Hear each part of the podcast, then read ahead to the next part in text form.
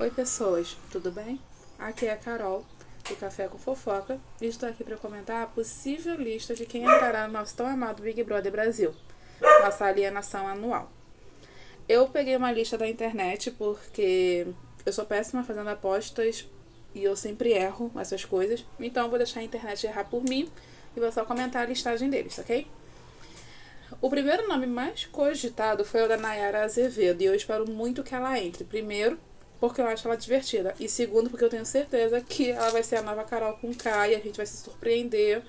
E ela pode se tornar uma possível vilã, principalmente porque ela é muito direta no que ela fala. Arthur Aguiar é o nome mais cotado para esse Big Brother, está sendo cotado já tem quase um mês para participar. E ele é uma aposta daqueles carinha gostosos que vão entrar, fazer a deles e sair na terceira semana. Tiago Abravanel é o que eu mais quero que entre. De verdade.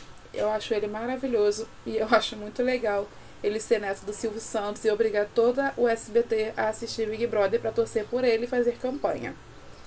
Lucas Luco, eu não vou falar que ele vai, não é minha aposta, até porque ele já anunciou que não vai, porque ele tá com um bebezinho pequeno, diagnosticado com Covid agora também essa semana.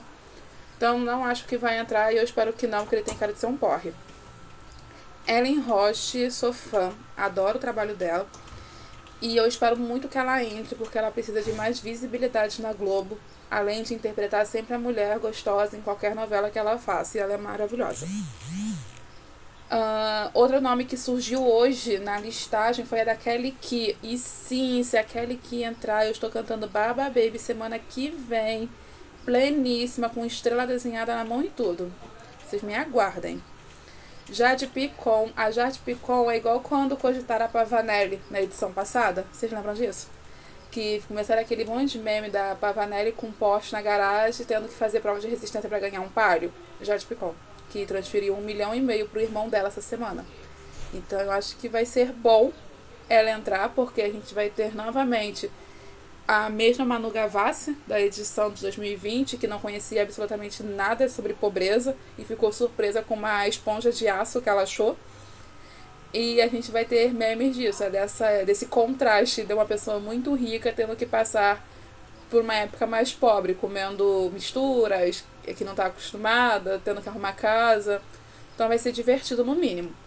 Bruna Gonçalves, é, dançarina, também conhecida como esposa da Ludmilla, e eu acho que ela vai ter uma boa participação, mas eu não vejo ela se destacando porque eu acho ela muito sem sal. Mas isso é uma opinião pessoal minha. Eu nunca vi nada muito aprofundado dela, porque eu não tenho muita conexão com o que ela posta.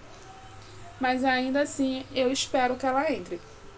Eu acho que se o Arthur Aguiar não entrar, eu queria que a Mayara Card entrasse, porque eu odeio aquela mulher. Ela é muito chata, ela é coach. E quem é coach tem sucesso? Ela tem. E eu acho que seria interessante, pelo menos, para a gente ter do que rir com os conselhos que ela dá, de que a mulher deve aceitar ser traída assim, se aquilo fizer bem para ela. É, a Samili, ela foi cogitada, a esposa do Pyong. Durante muitas semanas ela foi cogitada aí e eu acho que o conselho tutelar deveria bater nessa casa, porque é impressionante os pais não ficarem com essa criança nunca. Mas é isso, essas são as minhas apostas, essas são quem eu acho que vão entrar. Mentira, são quem a internet acha que vai entrar. De todos que eu queria que entrasse não vão, quem eu queria era MC Loma, queria Inês Brasil. Eu queria gente da pá virada para entrar, para ser divertido. Preciso de um bebê leve, gente, sem discussões sérias, sem nada desse tipo. Só brincadeira.